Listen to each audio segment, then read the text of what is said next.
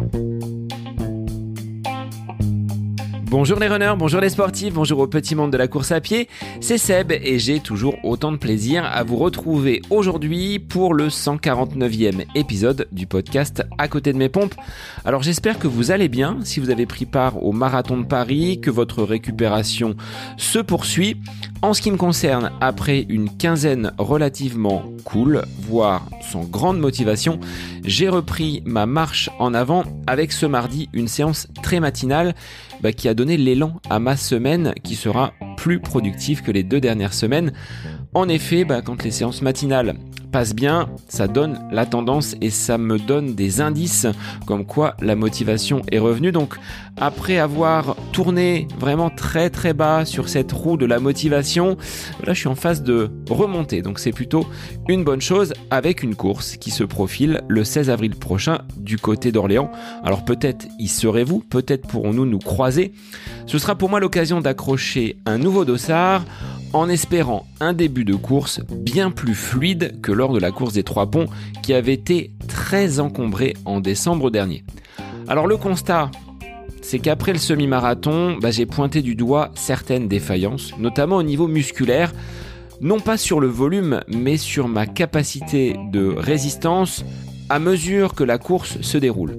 J'ai donc besoin de travailler cet aspect physique dans ma préparation et pour répondre à mes questions, bah, j'ai donc fait appel à un expert. Pourquoi est-il important de se préparer physiquement en course à pied? Pour quelles raisons travailler sa souplesse et sa mobilité? Ce sont des questions posées dans cet épisode à un préparateur physique expérimenté, à savoir Aurélien Broussal d'Herval, avec plus de 20 années de pratique ayant accompagné des champions olympiques, des champions du monde Aurélien est une des références en la matière. Auteur d'ouvrages comme L'art du mouvement, qui est un de mes livres de chevet, il va dans cet épisode vous exposer avec beaucoup de simplicité sa vision de la préparation physique. Dans cet épisode, nous reviendrons donc sur cette nécessité du mouvement, à la fois pour notre corps, sur l'importance du renforcement musculaire et de la préparation physique du haut mais aussi du bas du corps pour cette pratique de la course à pied. Aurélien vous expliquera en quoi un corps renforcé sur le long terme sera moins exposé aux blessures, mais aussi il fera un focus sur les bienfaits de la respiration. Voilà autant de thèmes abordés durant notre échange. Alors je te remercie Aurélien pour la qualité de ton travail réalisé depuis de nombreuses années et sur la facilité que tu as à transmettre tes connaissances. Je vous laisse donc en compagnie d'Aurélien Broussal d'Herval, mobilité, mouvement et préparation physique en course à pied, c'est le nouvel épisode du podcast À côté de mes pompes. Bonne écoute à vous. Bonjour Aurélien, merci d'être l'invité du podcast À côté de mes pompes. Aujourd'hui, nous allons parler ensemble de préparation physique, mais aussi de mobilité, pour savoir en quoi cette mobilité est importante pour le coureur. Alors tout d'abord, bienvenue sur le podcast et je vais te laisser te présenter pour que tu nous dises euh, qui tu es, d'où tu viens et quel est ton CV, à la fois professionnel et sportif. Eh ben, salut Sébastien, merci de me recevoir. Je suis content de venir parler un peu de course à pied. C'est cool parce que c'est évidemment des, euh, un des supports d'entraînement qu'on utilise beaucoup en prépa physique. Moi, je suis préparateur physique, conseiller euh, en sciences du sport euh, auprès de, de, différentes structures, beaucoup auprès de fédérations. Plus, je vis, plus c'est auprès de systèmes, plus c'est auprès de fédérations et de, de clubs euh, professionnels euh, et évidemment euh, évidemment auprès de différents athlètes puisque j'ai coaché dans trois pays différents avec une dizaine de une dizaine de médailles olympiques donc sur différents sports dont certains utilisent évidemment comme locomotion principale la course à pied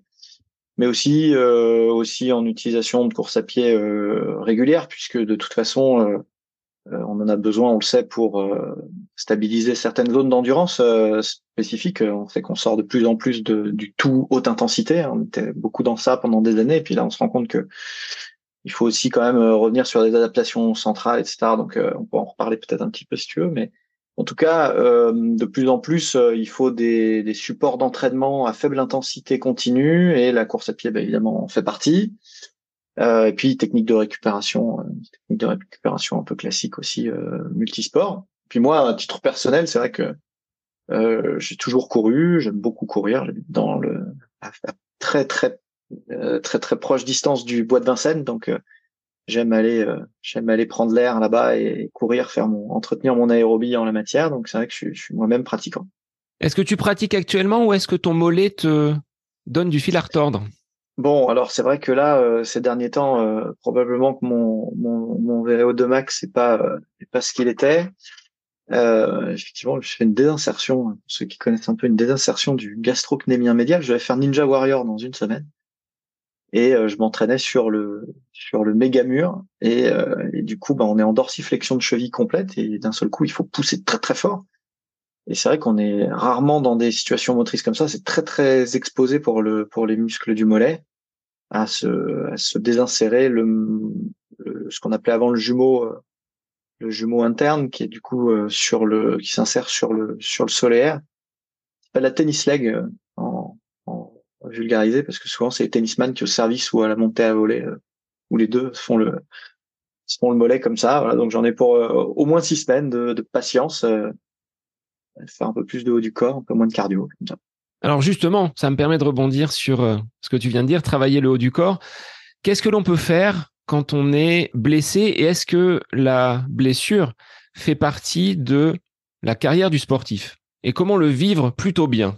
Bah, c'est ça, il faut. Euh, moi, je suis quelqu'un d'une nature assez, euh, assez enthousiaste, assez curieuse, assez positive. Je me dis que pour relativiser dans la vie, euh, voilà, on a suffisamment d'exemples dans les actualités depuis des années pour savoir que y a des gens qui ont pas de problème de mollet mais qui prennent des bombes sur la gueule. Donc d'un côté, on se dit bon, eh, ça va pas très grave. Euh, donc il faut voilà être un tout petit peu moins auto-centré, prendre du recul par rapport aux blessures et se dire bah c'est un, un, défi qui m'est euh, qui m'est proposé, peut-être même une opportunité. Et c'est comme ça que je le vis, c'est comme ça que je le présente à mes à mes sportifs en leur disant bah ok voilà stop, on arrête de parler de ta compétition dans deux semaines. Voilà, ton Ninja Warrior il n'existe pas en fait, il n'existe plus, c'est fini, t'arrêtes. Tu passes à autre chose parce que c'est ça t'es pas invité, ça ne compte pas pour toi.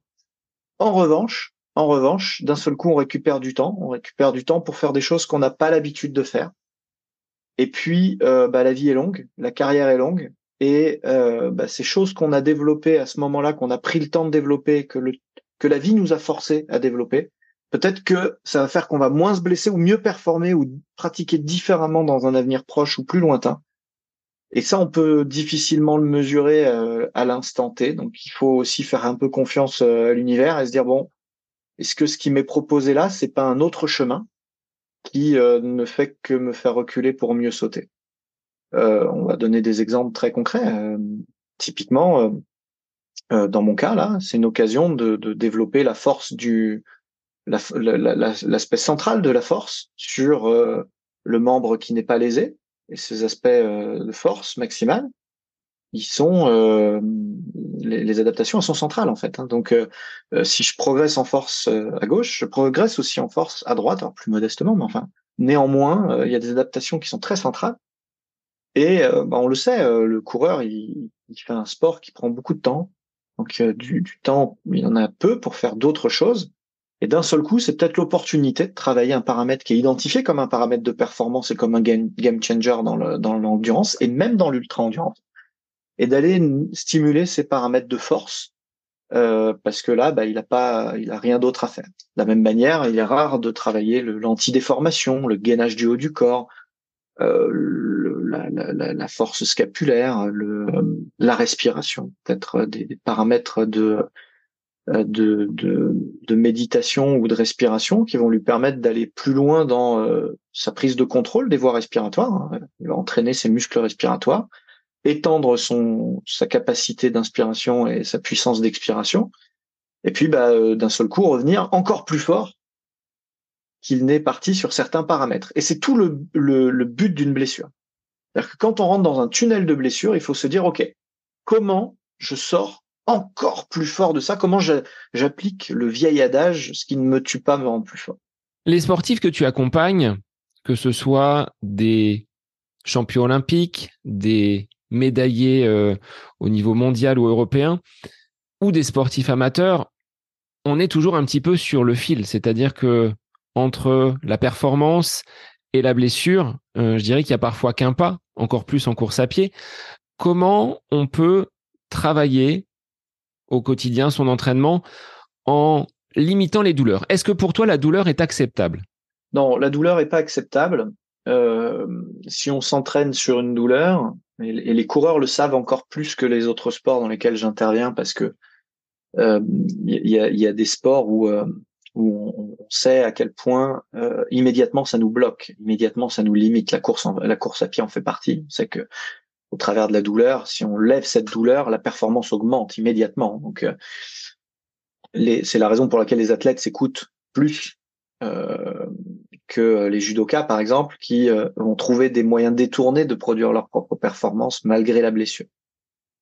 Donc, dans un cas comme dans l'autre, ça n'est pas souhaitable. Dans un cas comme dans l'autre, la douleur réduit euh, à court terme la performance, mais surtout la réduit à long terme en induisant tout un tas d'adaptations euh, mécaniques, conscientes ou inconscientes, qui vont perturber de manière durable notre efficacité motrice.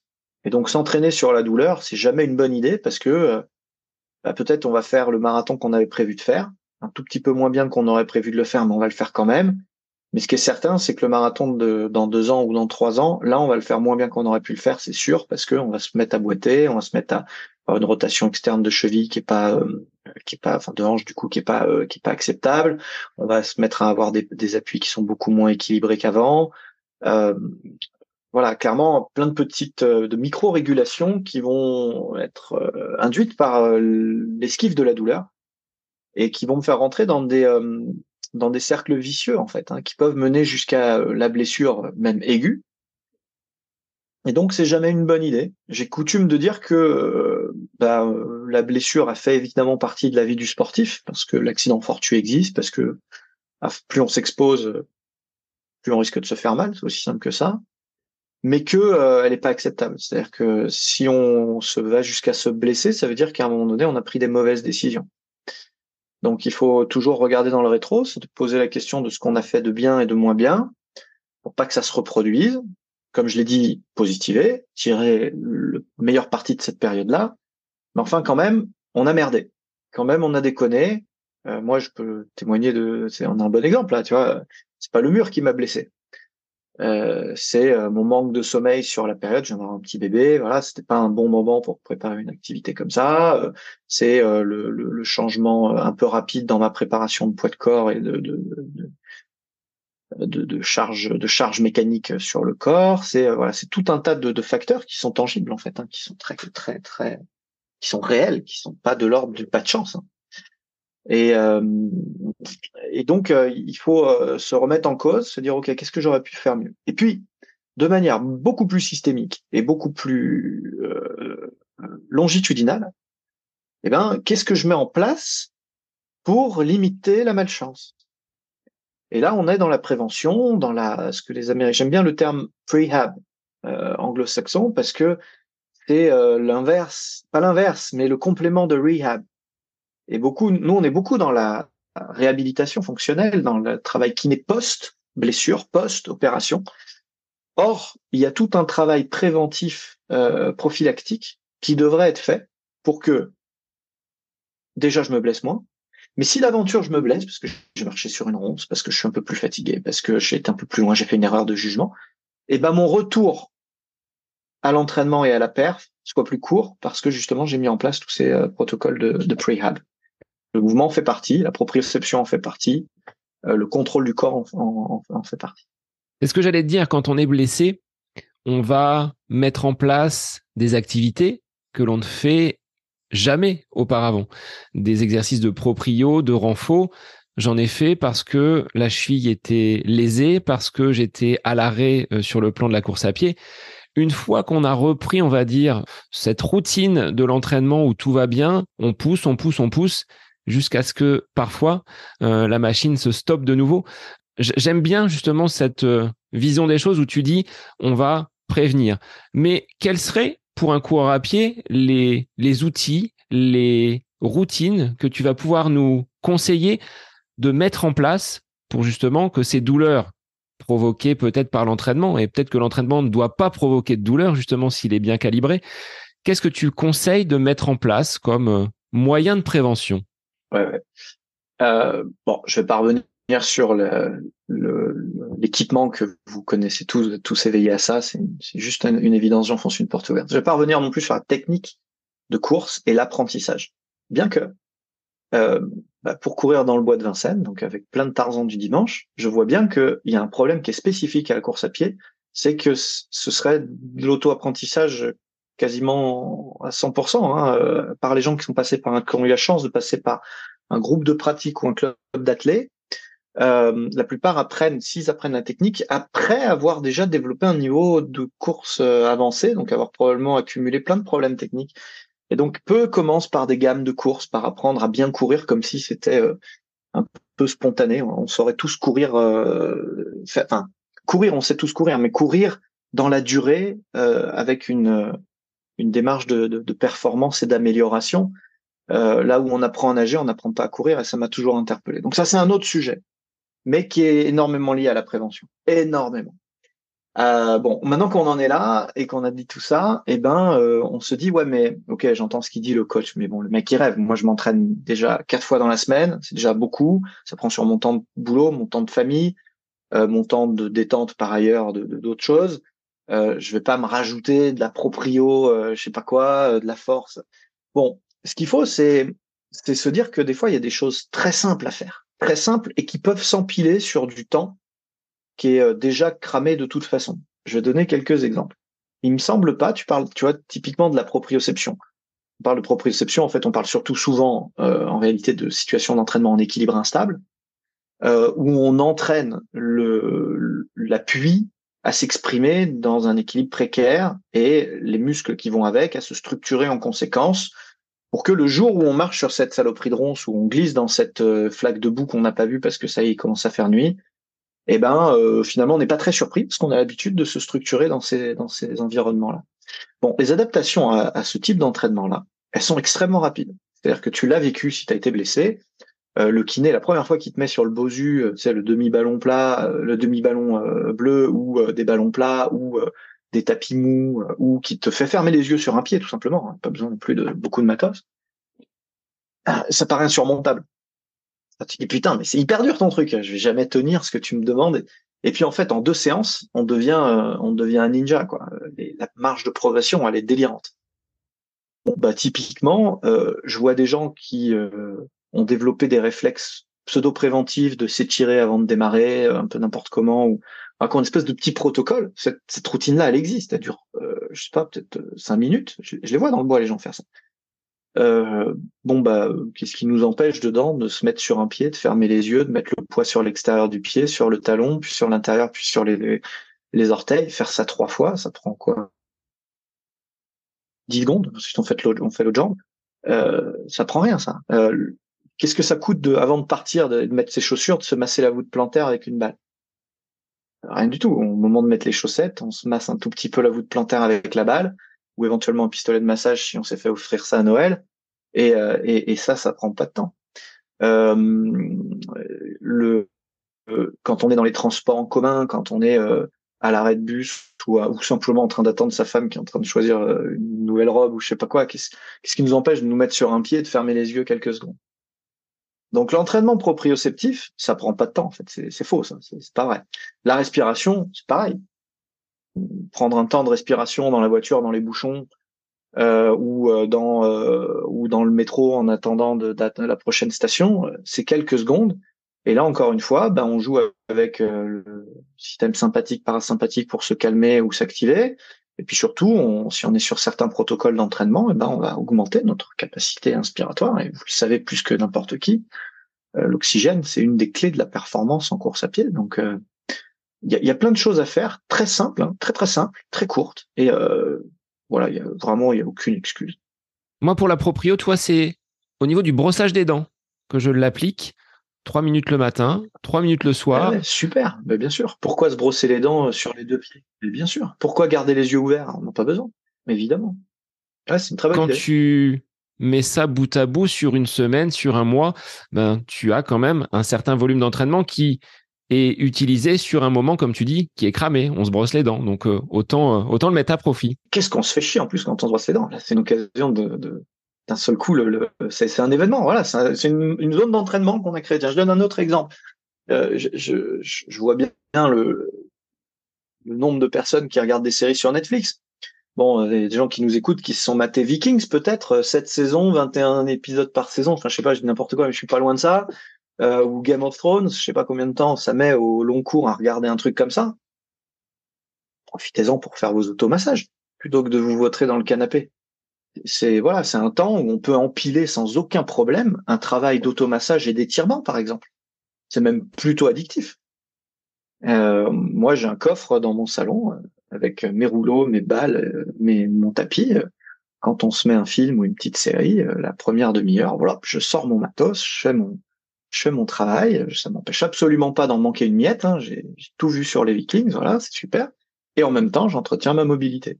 Sur ces automassages, Aurélien, est-ce qu'il y a un, un bon protocole? Ou est-ce qu'on le fait à la sensation Tu disais au niveau de la voûte plantaire, on prend une balle, on prend les doigts, on prend un rouleau. Est-ce qu'il faut quand même avoir quelques conseils pratiques pour euh, le mettre en place?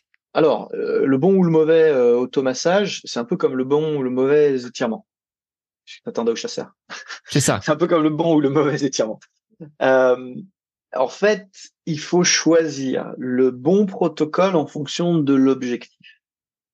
Euh, donc il n'y a pas de mauvais, euh, il n'y a pas, de mauvais moment pour euh, s'automasser. C'est juste que si je fais un automassage d'activation, c'est pas tout à fait la même démarche qu'un automassage de récupération, voire de gain d'amplitude, où je cherche vraiment à gagner de la mobilité et donc après relâcher un muscle pour pouvoir mieux l'étirer, par exemple. Évidemment, si je pars sur un tel protocole juste avant une séance de course à pied, que je le fais jamais, il est probable que je vais partir un peu trop relâché sur mes appuis, euh, pas avoir suffisamment d'élasticité et de sensibilité euh, neuromusculaire. J'ai trop relâché tout le monde et peut-être que là, je risque de me faire un peu mal. En réalité, euh, on se rend compte de plus en plus, et notamment dans les études, que c'est plus lié au manque d'habitude que à l'action réelle que cela produit. Et on voit que après quelques semaines d'entraînement, finalement, il n'y a plus de problème. Donc, j'aurais même tendance à, à dire qu'on pourrait presque s'étirer en souplesse avant d'aller courir, pourvu qu'on soit entraîné à faire ça. Alors, ça n'a pas d'impact. Le problème, c'est que parmi nos auditeurs, personne n'est entraîné à faire ça. Donc, si vous mettez à vous étirer fort avant de courir en gain d'amplitude, évidemment que vous allez vous faire mal. Évidemment. Donc, à partir de là, bah, c'est le bon sens qui préside sur, euh, qui prend le dessus sur la science.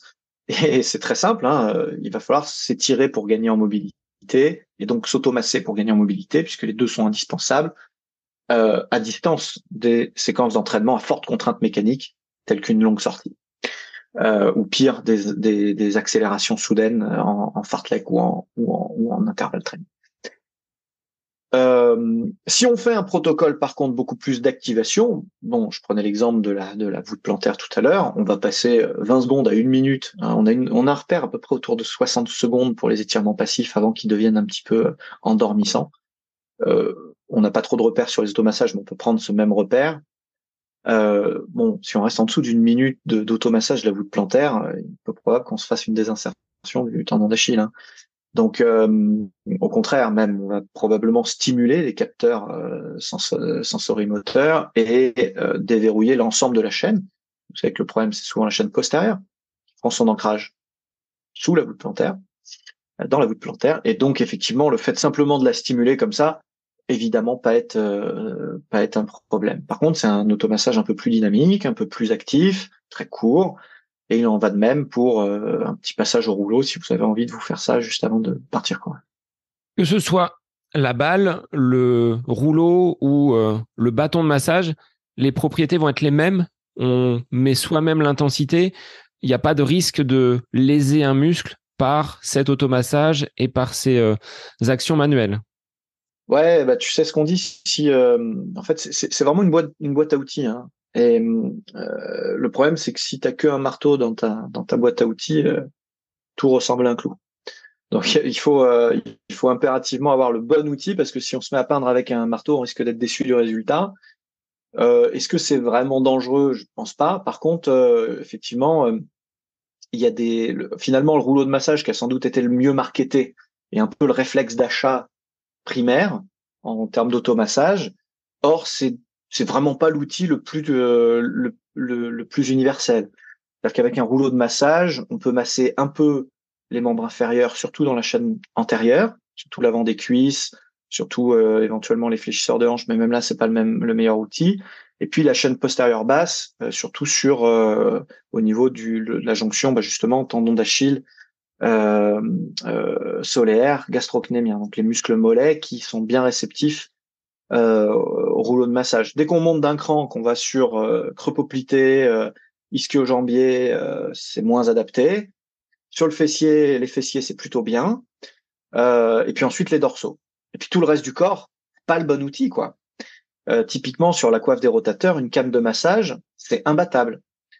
Typiquement sur les ischio-jambiers, on va plutôt être euh, on, va, plutôt conseiller d'utiliser une petite balle qu'on va mettre sur un point assez haut, type un tabouret par exemple, euh, ou encore mieux une, table.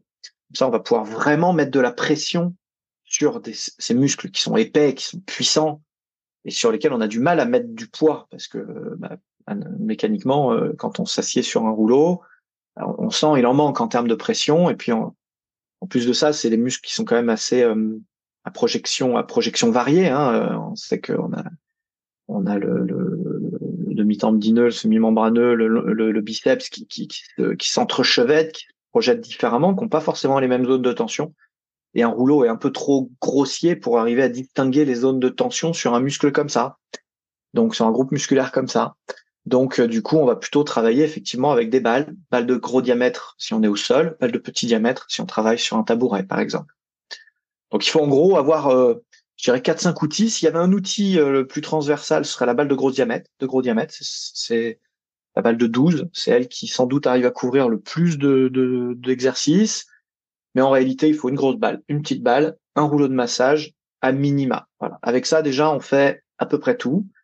Si on peut compléter par un stick de massage, il faut en prendre un grand, on puisse euh, vraiment explorer un maximum de zones corporelles et le plus souple possible pour qu'on puisse, euh, pareil, euh, ne pas être trop sur de la pression forte, juste de la pression acceptable, modérée, durable, euh, et, euh, et, une canne de massage. Voilà, ça c'est vraiment pour moi l'équipement de base. Et si on prend un rouleau, pareil, pas prendre un pas prendre un rouleau trop dense. On a tendance à, à se dire que euh, plus dense mieux. Or, euh, et, le marketing a été dans ce sens-là, puisque la plupart des grandes marques ont, souvent utilisé l'appellation pro pour des rouleaux à, haute densité. Euh, et du coup, bah, des gens qui veulent s'équiper euh, au mieux de ce qu'ils peuvent vont avoir tendance à aller vers ça. Or, il faut plutôt faire l'inverse, en fait, aller vers des, densités plus modérées de mousse, qui fait qu'on peut rester plus longtemps, profiter, prendre du plaisir, respirer correctement sur le rouleau. Et donc, je, recommande plutôt ça. Oui, il s'agit pas que le rouleau accentue les courbatures ou les douleurs, c'est quand même un moment bien-être, un moment que j'apprécie, moi, tu vois, sur l'avant-course ou l'après-course. Avant-course, ça permet de me mettre un petit peu dans ma bulle et de me préparer à la séance, de réfléchir à ce que mon entraîneur m'a proposé comme, comme exercice.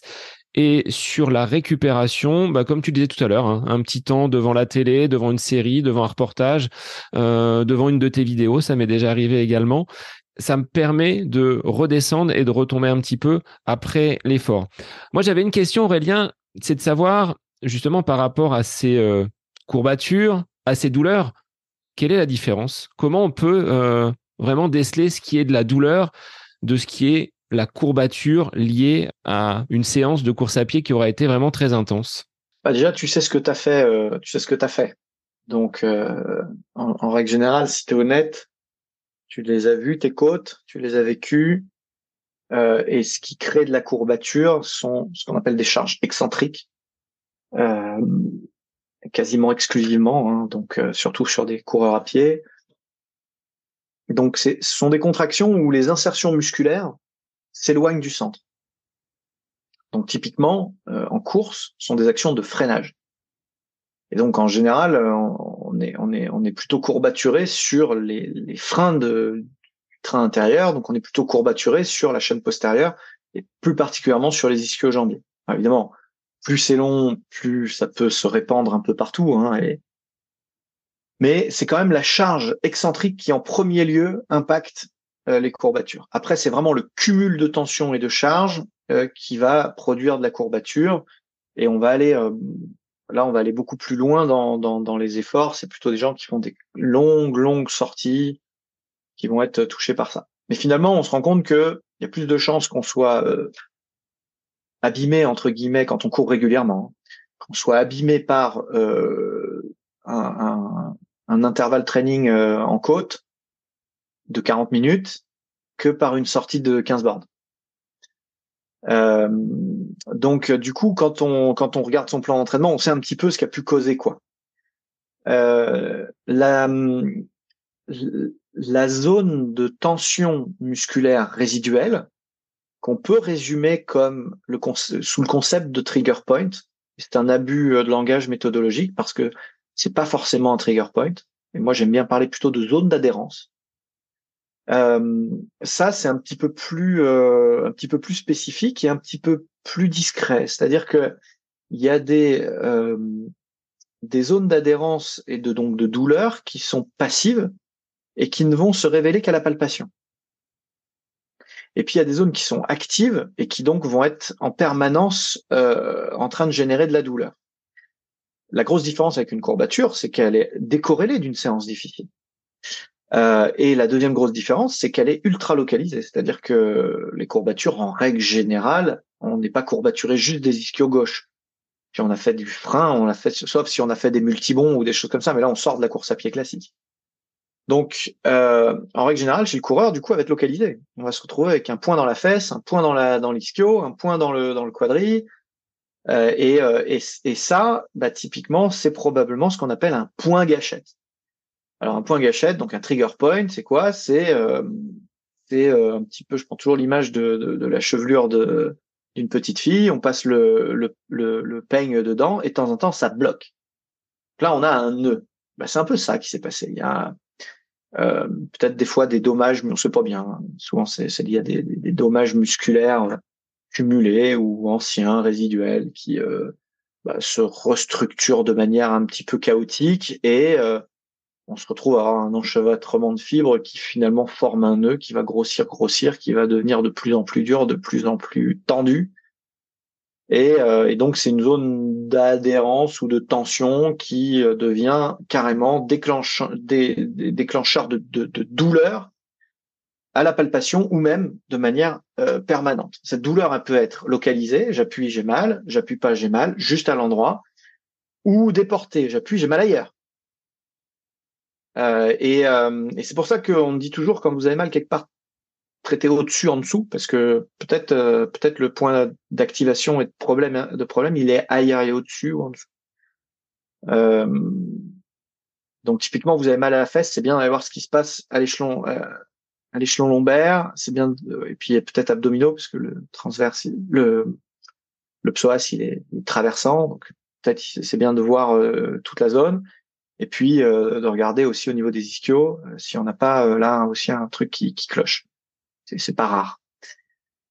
et donc donc on a ce on a ce nœud qui se forme dans les cheveux de la petite fille et nous on voudrait passer le peigne de manière fluide.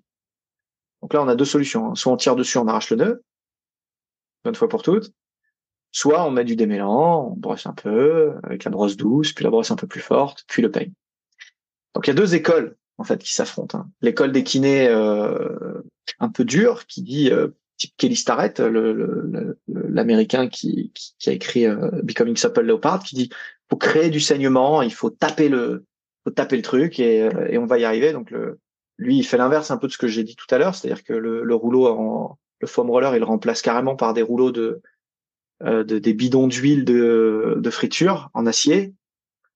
Euh, et puis il y a euh, l'autre école, euh, l'école euh, plus dans laquelle je m'inscris, qui dit bah je pense que c'est un moment qu'on passe avec soi-même, un moment de bien-être. On prend le temps qu'il faut pour démêler le, le, nœud, et ce dont je suis certain, c'est que si on prend ce temps-là, on arrive à le démêler, euh, et que et que donc on arrive à mieux le placer avec de la respiration, de manière plus durable, et, et on arrive à régler le problème Donc tu encourages d'être à l'écoute de ses euh, sensations, son ressenti, c'est quelque chose de global. On n'est pas que sur l'acte de réaliser un automassage avec une canne, avec une balle ou avec un rouleau.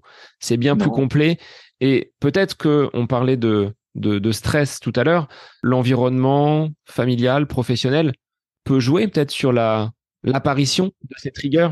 C'est évident. Notre euh, notre héritage cartésien fait que l'on on dissocie systématiquement le corps et l'esprit. C'est une, erreur fondamentale.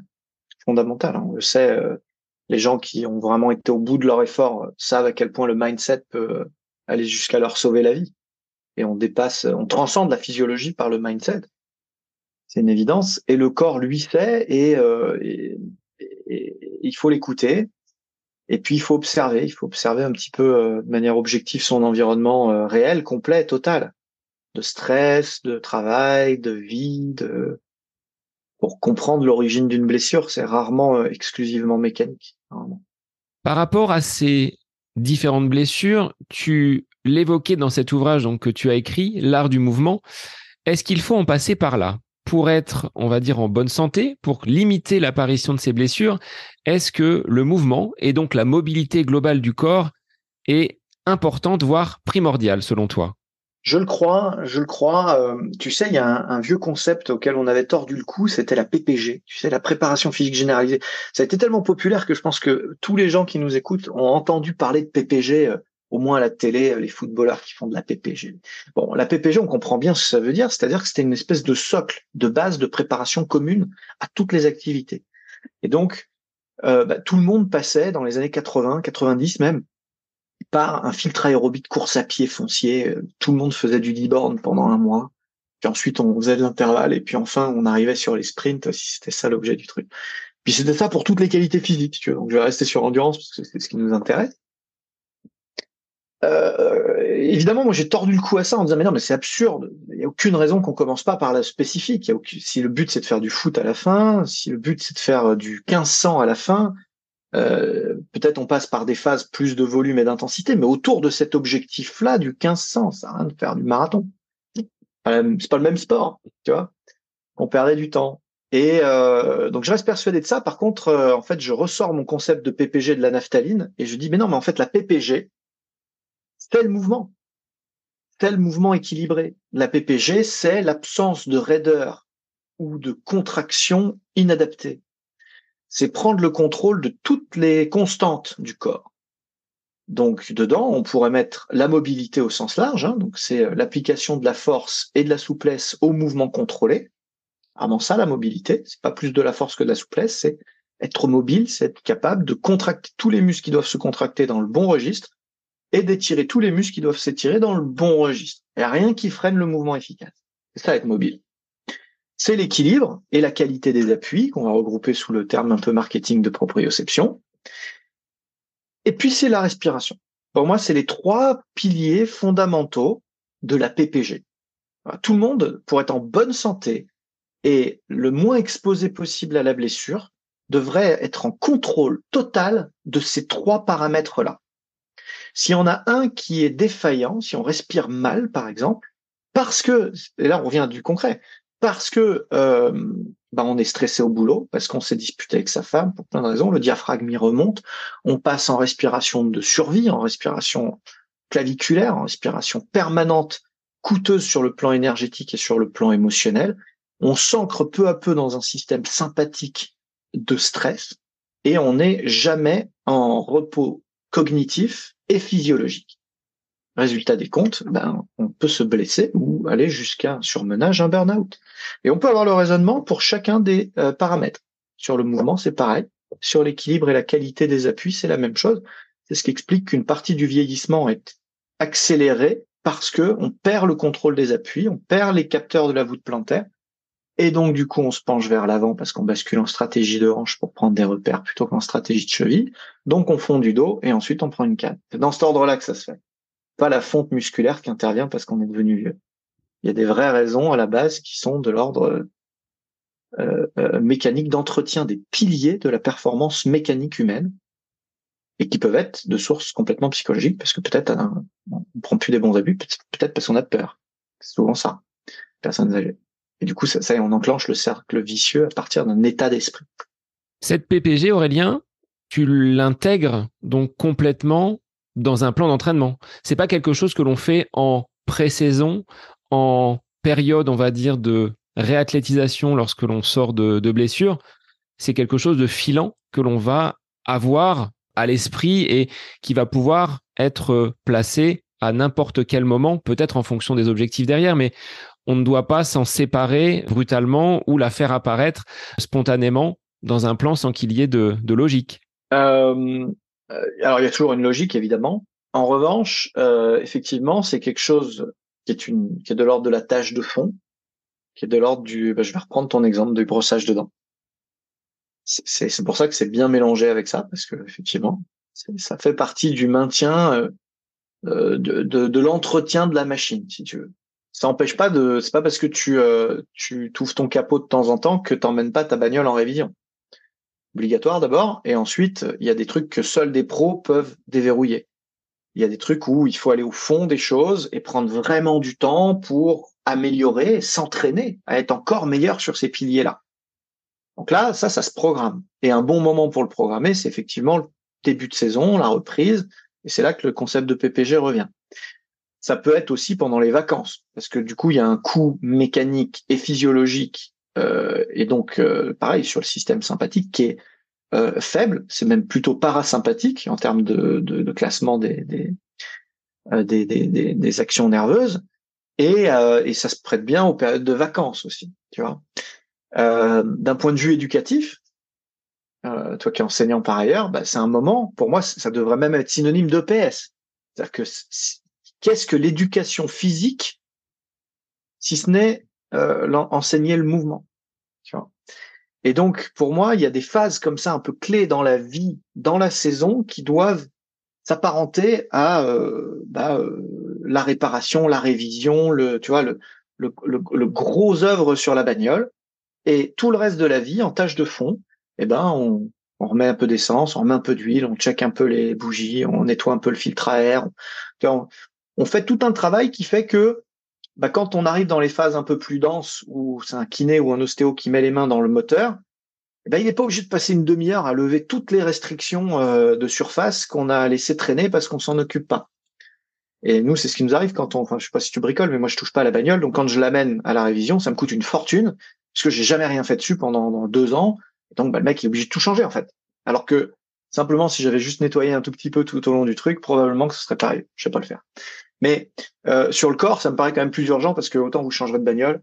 Autant on changera pas de corps. C'est clair. Pour ce qui est de la mobilité, je ne suis pas quelqu'un de, de très très souple. Est-ce que cette souplesse peut impacter, alors là négativement, mes performances? Ou est-ce comme on le disait tout à l'heure, en course à pied, on essaie quand même d'être relativement euh, rigide, relativement euh, tendu pour euh, renvoyer l'énergie que euh, le sol va pouvoir nous apporter. Comment on peut travailler justement cette, cette souplesse? J'ai pas tout à fait dit ça. Si je l'ai dit, en tout cas, j'ai dû j'ai du mal le dire. En fait, il faut rester actif, éveillé, réactif.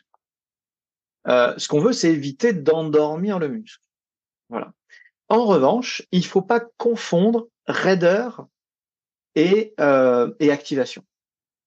Et souvent, en athlétisme, on, on a entretenu l'idée qu'une forme de raideur passive, donc quelqu'un de pas souple, hein, était une source de restitution élastique de la force. Or, par essence, c'est pas vrai, puisque c'est passif, justement. Et ce qui restitue la force, c'est la capacité à relâcher et raccourcir le muscle de manière rapide et intense, donc. Euh, donc il n'y a aucune, aucun lien de cause à effet entre être euh, euh, être raide et être fort, entre être raide et restituer de l'énergie élastique. Il n'y a aucun lien de cause à effet. Et pire que ça, on se rend compte que si on développe uniquement la souplesse chez les gens, ils deviennent aussi plus forts. Et vice-versa, si on développe uniquement la force chez les gens, ils deviennent aussi plus souples. Euh, les exemples sont, multiples. Évidemment, on pense tous au, à l'haltérophile qui se met en, cul par terre en position de grenouille avec une charge additionnelle et, ils ne font pas un étirement de toute leur carrière. À tort. Ils devraient en plus en faire, mais effectivement, ce sont des gens extrêmement souples. Euh, euh, euh si on reprend de, la restitution d'énergie, eh ben prenons euh, des sports que tout le monde connaît euh, comme le, taekwondo par exemple ou la gymnastique où on voit bien que c'est de l'étirement passif, beaucoup de gains d'amplitude, beaucoup de, travail de stretching. Il y a en général pas de poids et haltères dans un dojo d'arts martiaux euh, de type taekwondo ou dans un gymnase de gymnastique. Euh, donc on travaille au poids du corps, donc on n'est pas sur des charges additionnelles de force telles qu'on les imagine habituellement. Donc ça veut dire que l'essentiel de leur travail en intensité réelle musculaire, c'est plutôt de travail d'amplitude. Et pour autant, c'est pas les moins explosifs de la classe. Donc, euh, et on n'est que sur des qualités là ultra élastiques, ultra pliométriques, euh, qui peuvent presque s'apparenter que dans le cadre du taekwondo à, de la course sur place en fait, hein, mécaniquement. Hein. On est vraiment sur sur du rebond sur place. Donc, il faut vraiment pas confondre et vraiment pas avoir peur de s'étirer parce que c'est faux. C'est une erreur fondamentale. Au contraire, plus vous êtes souple, plus vous serez fort. Par contre, de la même manière qu'on n'a pas envie d'avoir de la raideur passive aveugle, on n'a pas envie d'avoir de la souplesse passive débile. Le but du jeu, c'est pas de se gratter l'oreille avec le pied euh, et euh, d'être champion de limbo. Le but du jeu, c'est de restituer tous ces gains d'amplitude dans de la course. Et c'est pour ça qu'on préconise de plus en plus des protocoles d'étirement en activé, euh, relâché, en travail de contraction, étirement, en combinaison comme ça pour et gagner en amplitude et maintenir euh, cet engagement musculaire de contraction. Alors sur une euh, mobilité de cheville, de hanche, comment on va pouvoir la, la travailler J'ai une cheville, toi, qui a été euh, avec une carrière de footballeur dans un premier temps, donc très martyrisée. Ensuite, sont, suivis des, des entorses en trail. C'est pour ça que j'ai fait une croix sur le trail aujourd'hui comment je peux garder un petit peu de, mobilité et éviter, comme tu le disais tout à l'heure, que euh, ces douleurs potentiellement déséquilibres liés à la cheville remontent sur les genoux, sur les hanches, sur le dos, et que je finisse par ne, plus pouvoir courir à un moment donné? Alors souvent, on, on s'inquiète d'un seul des paramètres de la mobilité de cheville, c'est la souplesse. Souvent, les gens constatent qu'ils n'ont pas de dorsiflexion de cheville par un test simple. Ils se mettent accroupis en essayant de garder les talons au sol et puis les talons décollent. C'est tout à fait mon cas. Voilà, c'est le cas, je te rassure, t'as pas besoin d'avoir fait du foot et du trail pour ça. 90% euh, des gens que je croise et que je teste ont ce problème. Euh, c'est souvent, c'est vrai, un problème de raideur des, euh, des muscles, des muscles des mollets. Et donc, dans ce cadre-là, une combinaison d'automassage au rouleau sur toutes les portions du muscle que vous pouvez retrouver dans le livre que tu brandissais avant qu'on démarre euh, à l'antenne, l'art du mouvement, euh, euh, combiner un étirement passif ou de contracté relâché de la cheville, enfin des mollets, euh, et ensuite à peut-être un travail un peu pliométrique sur place pour rester dans cette logique fonctionnelle dont je parlais tout à l'heure. Bah, simplement en enchaînant ça euh, trois fois par semaine, déjà on va régler grande partie de ce, problème de souplesse. Sauf que souvent, c'est aussi un problème de force. Euh, typiquement, on, sous-estime l'impact d'un muscle comme le tibial antérieur, par exemple, dans la dorsiflexion maintenue ou active de cheville, euh, qui est très peu, très très peu entraîné. Et donc là, il faut, euh, il faut le renforcer. Alors, on peut le renforcer avec un élastique, hein, simplement en s'entraînant à faire des dorsiflexions en position assise avec un élastique tendu devant nous. Euh, on peut mettre son pied sous, un, sous quelque chose de lourd et puis chercher à le soulever ou à le, faire tomber. On peut encore une fois faire des gammes athlétiques. Hein, faut pas sous-estimer le, le, la créativité des entraîneurs euh, au fil des âges pour, pour entraîner les paramètres spécifiques, hein, notamment tous les exercices de franchissement de haie en dorsiflexion active de cheville, avec un gros travail de réactivité au sol, de griffer, etc. Tout ça, ça entraîne le tibial antérieur, évidemment. Et puis, il y a les euh, situations de posture passive où on va euh, simplement se mettre en, position accroupie euh, de manière prolonger, à chercher à garder l'équilibre et à pas tomber sur les fesses.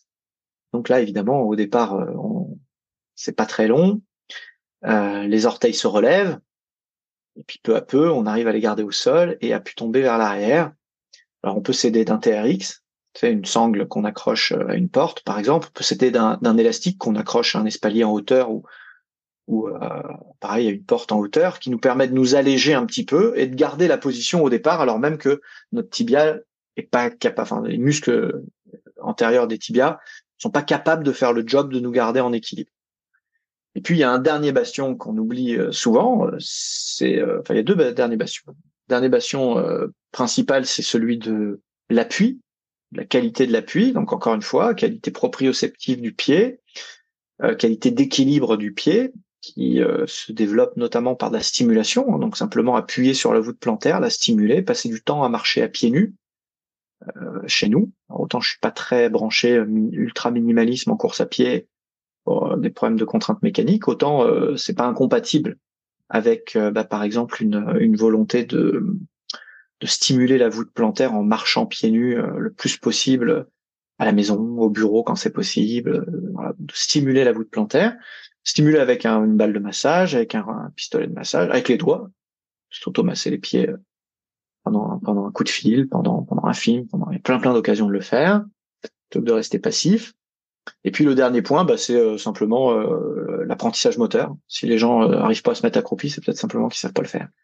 Donc il faut il faut aussi envisager cette possibilité là et que bah il voilà, prendre le temps de se faire coacher un petit peu pour récupérer une dorsiflexion, une triple flexion même, hein. c'est pas que la dorsiflexion de cheville qui est en cause, une triple flexion de hanche, genou, cheville.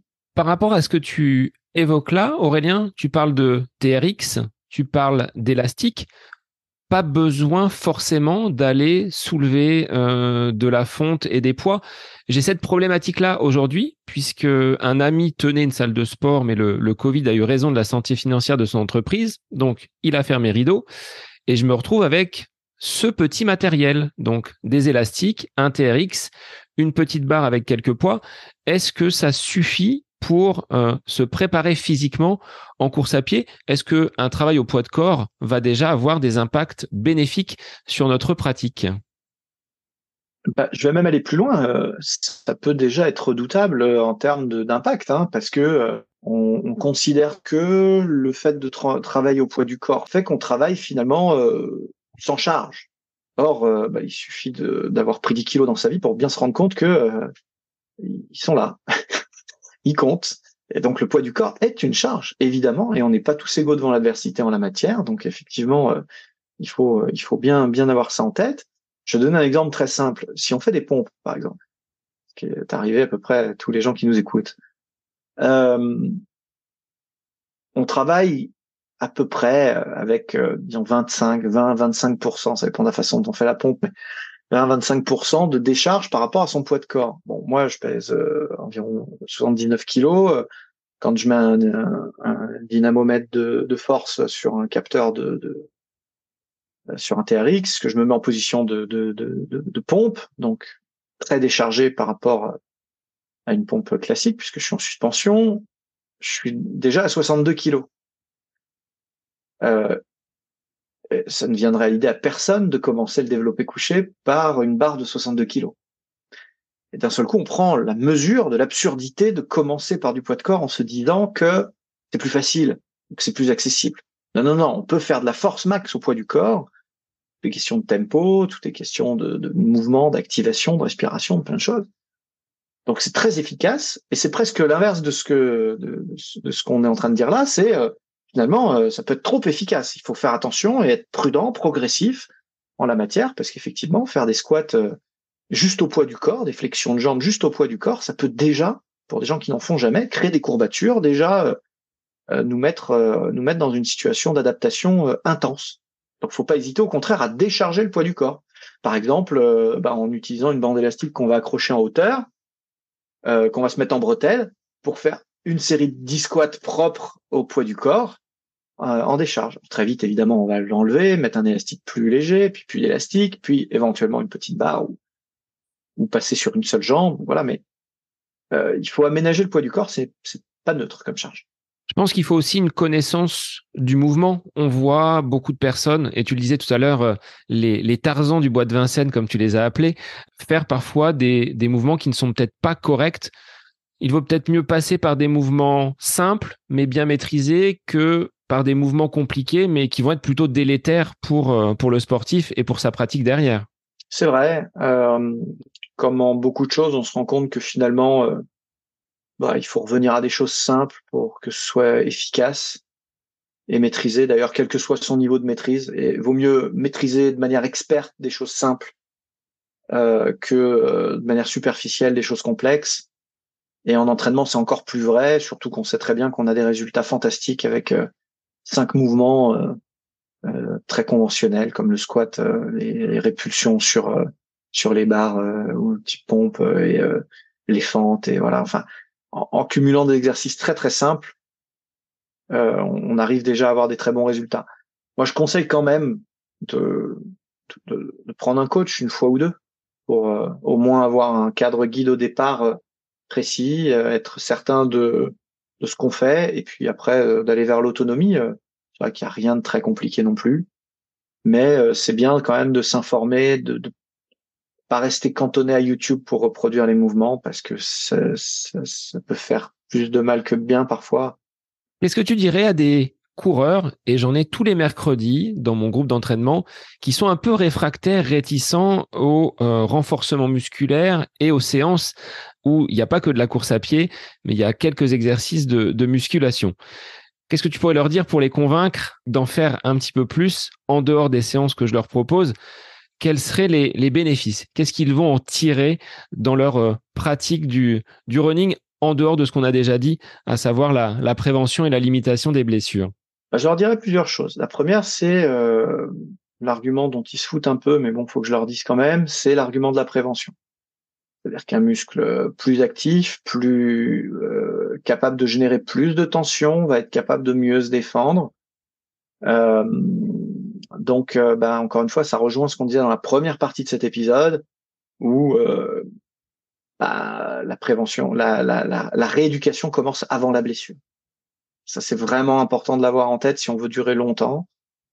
Et euh, effectivement, le renforcement, avec ou sans poids et haltère d'ailleurs, le renforcement musculaire va nous aider dans cette démarche-là. La deuxième raison, c'est une démarche de performance. C'est-à-dire que ce qu'on cherche quand même, c'est créer des tensions dans le muscle utiles qui vont être restituables ensuite en course.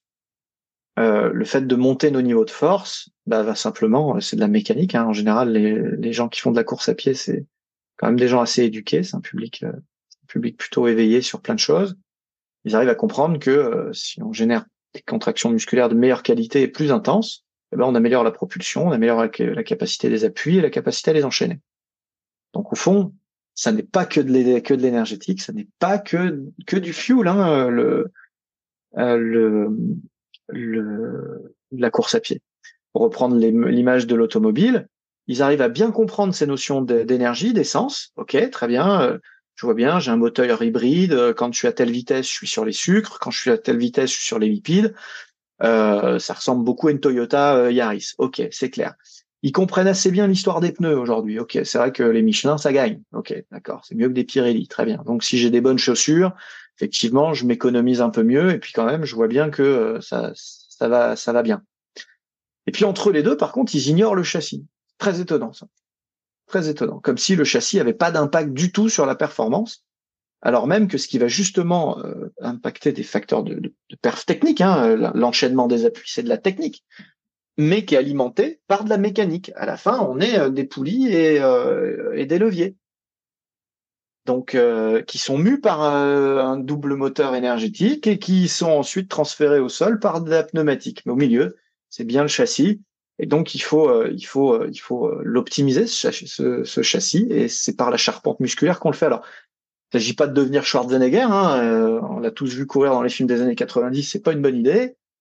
Euh, il faut garder euh, une masse musculaire suffisamment légère, tout simplement, parce qu'il n'y a pas besoin d'armure. On va pas être impacté par comme un rugbyman ou comme comme comme quelqu'un qui fait des sports de combat.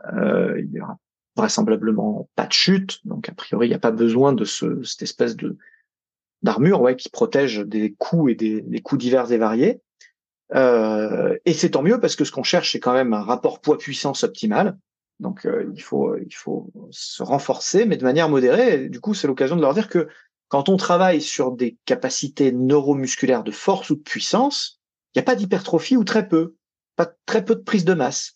On n'épaissit pas les fibres musculaires. Par contre, on travaille plutôt sur la commande nerveuse, euh, sur la commande motrice, sur l'activation des cellules musculaires, qui va générer plus de force et ça ça change pas significativement la composition euh, musculaire, c'est plutôt la façon dont est transmise l'information qui va être impactée. Et donc là, on est vraiment euh, dans de la performance. J'ajoute que de plus en plus, on se rend compte que les gens sont dans des niveaux, des poches de niveau d'endurance identiques. Elles ont les mêmes accès aux mêmes recharges énergétiques en cours de, performance. Euh, donc, ce qui va faire la différence, c'est ce qu'on appelle la relance de puissance. C'est être capable mécaniquement de relancer des actions à haute intensité euh, en cours de en cours de cycle.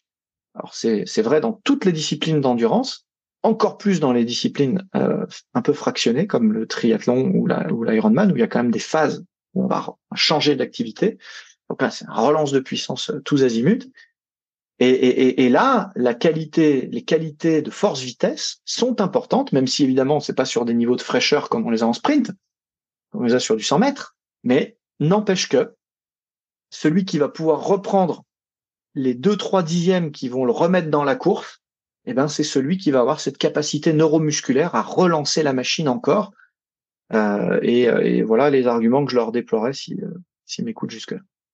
Est-ce qu'il faut, quand on est coureur à pied, là tu vas répondre avec ton ton regard de coach, absolument travailler les jambes, parce que beaucoup nous disent, bah, en course à pied, je suis déjà sur mes jambes, donc je les travaille. Est-ce qu'il faut, là aussi, avoir un, travail spécifique pour le bas du corps? Je connais ta réponse, mais on enfonce des portes ouvertes là. Ouais, euh, encore que pas sûr, parce qu'effectivement, beaucoup de gens sont complètement persuadés que l'athlétisme, euh, la course elle-même suffit à se renforcer, et, et ils ont raison. Ils ont raison, puisque il y a encore des tonnes d'Éthiopiens qui gagnent euh, les championnats euh, au plus haut niveau sans avoir jamais touché une barre de leur vie. Donc évidemment que euh, évidemment qu'il y a plusieurs chemins pour faire de la performance, bien évidemment. Mais d'abord, tout le monde n'est pas un extraterrestre. Donc à un moment donné, si on est limité, quand, quand on n'est pas fort, faut être malin, hein, c'est ce qu'on dit. Donc du coup, quand on est limité par ses capacités et qu'on sera jamais on sera jamais à 20 km heure sur sur le marathon, eh ben, il va falloir trouver des moyens de, de, de, de Voilà, on a le VO2 max qu'on a. À un moment donné, on peut le pousser un peu, on peut l'entraîner un peu. La fréquence cardiaque maximale, elle va pas en s'améliorant. Donc, euh, les, marges d'adaptation, elles sont pas non plus infinies. Donc, il va falloir trouver des, des gaps qu'on va dont on va pouvoir s'emparer. Et, et, la force en fait partie parce que là, pour le coup, tout le monde peut progresser. Euh, et ça inclut le haut du corps parce qu'effectivement, on le travaille jamais. Donc, je voudrais rassurer les gens en disant que si vous faites de la force sur le haut du corps, vous n'allez pas devenir plus lourd. C'est une erreur fondamentale de croire ça. Par contre, encore une fois, bah, l'opposition bras-jambes, elle est réelle. L'antidéformation, anti-rotation, elle est réelle. Et si vous êtes plus fort, plus gainé du haut du corps, eh ben, vous êtes capable d'enchaîner les appuis de manière plus efficiente, plus efficace. Et donc, ça va vous servir. Musculation du haut du corps, modérée, évidemment, dans le cadre du temps dont on dispose, parce que bah, on a besoin de temps pour courir et c'est quand même ça la priorité. Donc ça, ça ne reste qu'un complément. Et sur le bas du corps, un travail combiné d'appui et d'équilibre instable, parce que la force s'exprime aussi dans cette, euh, dans cette proprioception, dans cet équilibre instable, et de renforcement purement mécanique qui va me permettre de générer des appuis plus efficaces, de les enchaîner plus rapidement, et indépendamment du pipe énergétique qui m'alimente et que je vais continuer à entraîner par la nutrition et l'endurance, eh ben, je vais être plus efficace sur chacun de mes appuis. Quels seraient, Aurélien, tes trois ou quatre exercices adaptés aux coureurs pour qu'ils puissent intégrer du renfort dans ces séances?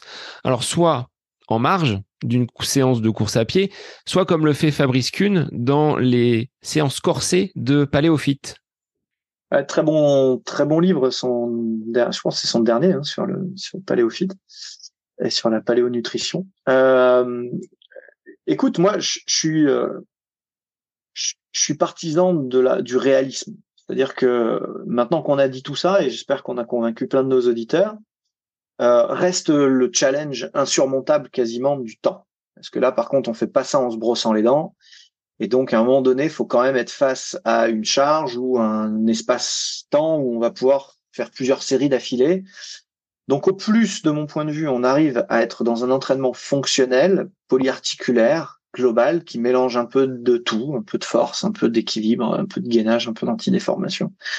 Au plus, c'est réaliste et euh, on peut le, le mettre back-to-back avec une petite séance si on a que trois entraînements par semaine, ou au cours de séances dédiées si euh, on a plusieurs séances par semaine ou qu'on a carrément des blocs d'entraînement qu'on va pouvoir euh, utiliser. Rappelons-nous que euh, la contrainte mécanique, elle est quand même importante en course à pied et que prévoir des semaines comme ça de décharge mécanique ou peut-être on va faire d'autres choses sans attendre de se blesser, eh ben ça peut être une solution intéressante. Vous l'avez tous expérimenté des fois, quand on revient de vacances, on n'a pas couru, on est un peu frustré euh, pendant plusieurs jours et on reprend et en fait, on est mieux que quand on est parti. Alors, c'est évidemment lié à des paramètres de récupération, de fraîcheur, c'est lié à des paramètres psychologiques d'envie, mais c'est lié aussi à des paramètres de mécanique de euh, de, de, de, retour à, à, l'état à l'état neutre en fait hein, au niveau mécanique. On a laissé un peu le corps se reposer et pour autant, on en avait soupir, on n'était pas vraiment fatigué en fait. C'était pas des phases où on était épuisé. Donc euh, peut-être que programmer euh, habilement des phases où on fait du renfort, euh, ça peut être intéressant. Pour l'immense majorité d'entre vous, j'imagine que le plus cohérent, c'est d'avoir une petite séance dédiée qui dure pas très longtemps. Là aussi, il faut pas se les coachs de, fitness ont des repères euh, rationnels qui sont dans leur univers à eux et donc vous dire qu'il faut faire une heure, une heure et demie de séance en quoi on progresse pas, c'est faux. Si vous avez 20 ou 30 minutes pour faire trois exercices, c'est déjà euh, très bien. Et ça, ça peut être fait à distance des, séances. Et en plus de ça, on peut se rajouter un petit exercice finisher sur certaines sorties courtes euh, de renfort. On est chaud, on est dans le rythme, on fait un petit peu d'endurance de force sur un finisher ou un travail de force à haute intensité, entre guillemets, hein, disons des, charges, euh, des, séries courtes plutôt de force, euh, juste avant de commencer la course. Euh, du coup, ça fait des petits modules comme ça qui rajoutent cinq minutes sur l'entraînement, ça mange pas de pain. Et en termes d'exercices, bah, je favoriserais des exercices à unilatéraux avec des enchaînements de, d'arabesque sur une jambe enchaînée avec une montée de genoux avec peut-être un poids unilatéral ou, euh, simplement un TRX. Ça pourrait être euh, des fentes, des squats une jambe, des pistol squats. Ça pourrait être euh, un peu de renforcement de la coiffe des rotateurs avec un élastique. Et puis évidemment du, du gainage avec un grand versant respiratoire. Ce versant respiratoire, on va finir avec cette partie importante quand même, la respiration et en course à pied, on sait que ça, ça l'est. Comment on respire bien? Pas forcément avec le haut euh, du, thorax. Tu le disais tout à l'heure, c'est plutôt quand on est stressé que cette respiration un peu de, survie va se mettre en place. Est-ce qu'on peut apprendre à bien respirer? Non seulement on peut, mais en plus on le doit. Euh, parce que pour le coup, euh, c'est prioritaire sur tout le reste. Hein. Si, on, si on mange mal, on vit. Si on s'entraîne mal, on vit. Si on respire mal, on tombe malade. Si on respire plus, on meurt. Donc c'est très très simple. Donc il faut vraiment, euh, il, faut vraiment euh, tirer le maximum de ça. Et moi, je, je constate que même à, des bons niveaux, il y a des gens qui qui, savent pas respirer du tout. Il y a beaucoup de gens qui courent en respirant par la bouche, par exemple, exclusivement par la bouche. Et, euh, donc moi, j'ai appris euh, à l'école de l'athlète à, prendre le contrôle de la respiration, à utiliser euh, principalement le nez pour l'inhalation et la bouche pour l'expiration et éventuellement le nez pour l'expiration. En réalité, l'organe de respiration principal, c'est le nez, donc on devrait être plutôt capable de faire l'inverse, de ne faire que respirer vers le nez.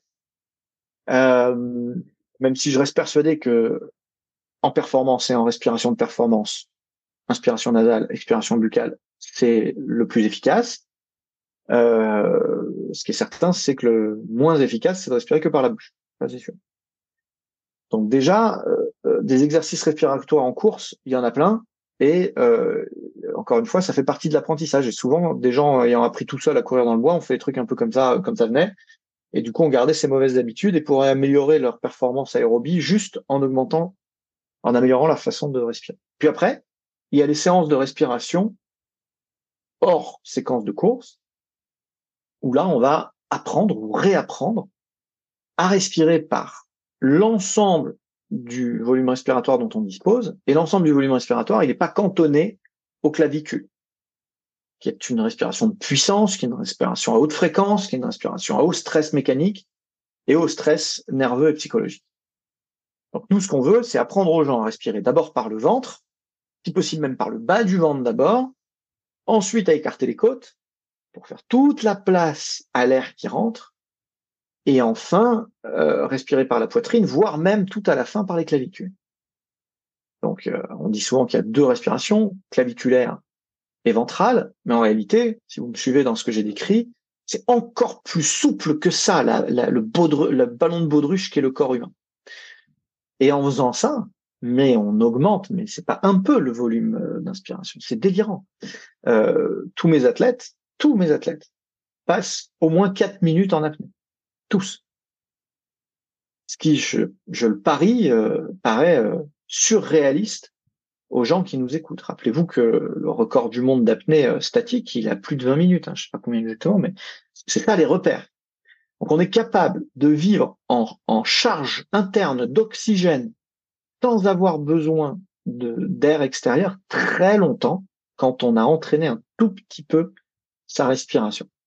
Et donc, imaginez-vous euh, ce que ça peut euh, impliquer sur une respiration fonctionnelle, mécanique, lorsqu'on a pris le temps d'entraîner comme ça euh, ces, ces inspirations larges, ces expirations maîtrisées, contrôlées, ces apnées poumons vides et ces apnées poumons pleins. Alors là, bon, évidemment, on ouvre tout un chapitre sur la respiration.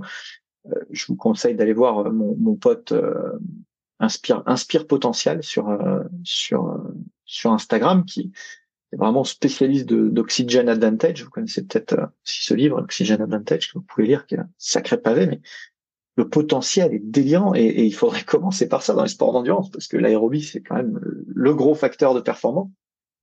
Et euh, c'est le titre est bien choisi, Oxygen Advantage, c'est peu dire.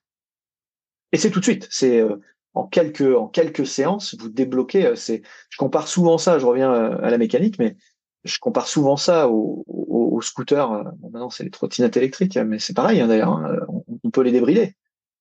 Le scooter, tu te rappelles, tu mettais un coup de tournevis bien senti à un endroit et viou, tu prenais 20 km heure. C'est exactement ça. Est-ce que, Aurélien, tu pourrais, pour finir l'épisode et avant ma dernière question, rappeler un petit peu pourquoi aujourd'hui, quand on est coureur à pied, on se doit de travailler sa préparation physique avec tout ce que l'on a dit depuis le, début d'épisode. Je te laisse faire un petit résumé. Ouais, c'est utile, bien sûr. Bah, la préparation physique, en fait, euh, et, notamment un versant, de force, hein, parce que c'est un peu de ça dont il est question, que ce soit en équilibre précaire ou euh, avec des poids et haltères ou au poids du corps, eh ben, va avoir une cascade de bénéfices pour le coureur, depuis la prévention des blessures jusqu'à leur traitement, puisqu'on se rééduque avant de se blesser, en passant par la performance, puisque euh, d'un point de vue mécanique et physiologique, on va être capable de trouver des astuces qui, sans se rajouter des kilomètres euh, ou de l'intensité au compteur, eh ben, va nous permettre d'améliorer nos performances. Donc euh, évidemment, il faut s'intéresser à tout ça. On peut pas tout faire d'un coup. Il y a beaucoup de choses à explorer. Euh, si j'allais euh, de manière de, manière organisée, vous donnez des, priorités. J'irai numéro une, la respiration.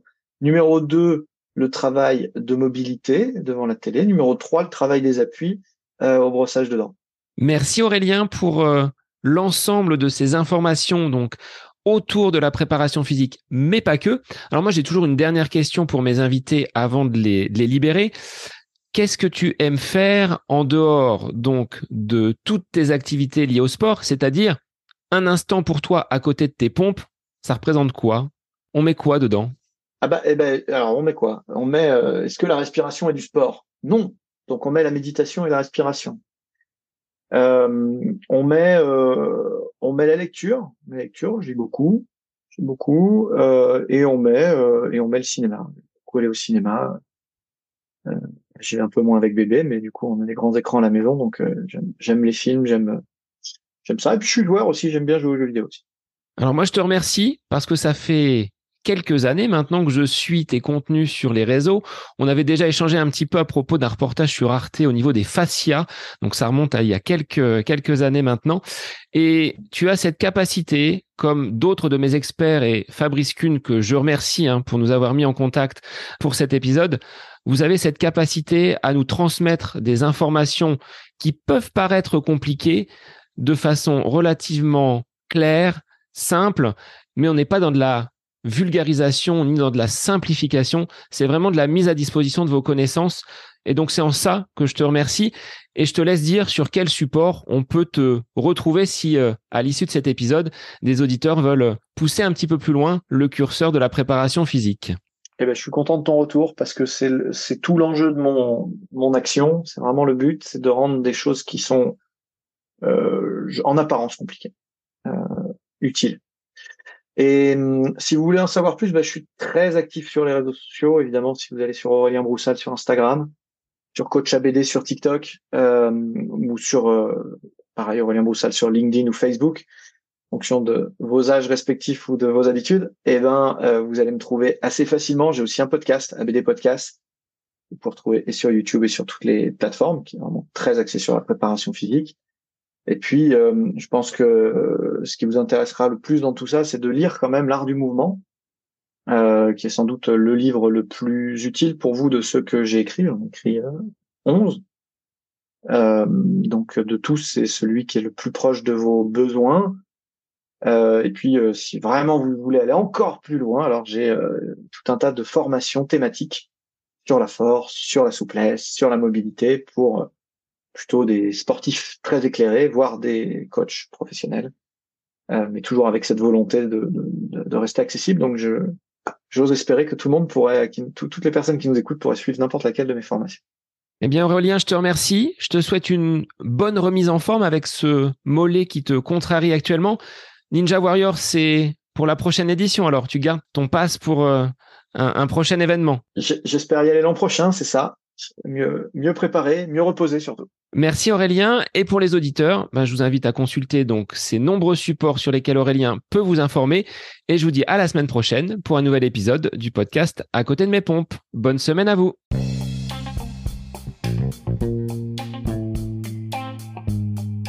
J'espère que cet épisode avec invité vous aura plu. Je vous remercie infiniment de votre écoute.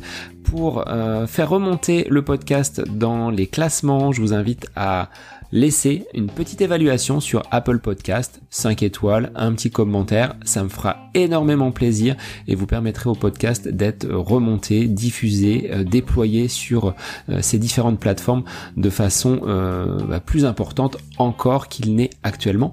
Et puis je vous invite à me retrouver sur les différents réseaux, hein, Facebook, Instagram.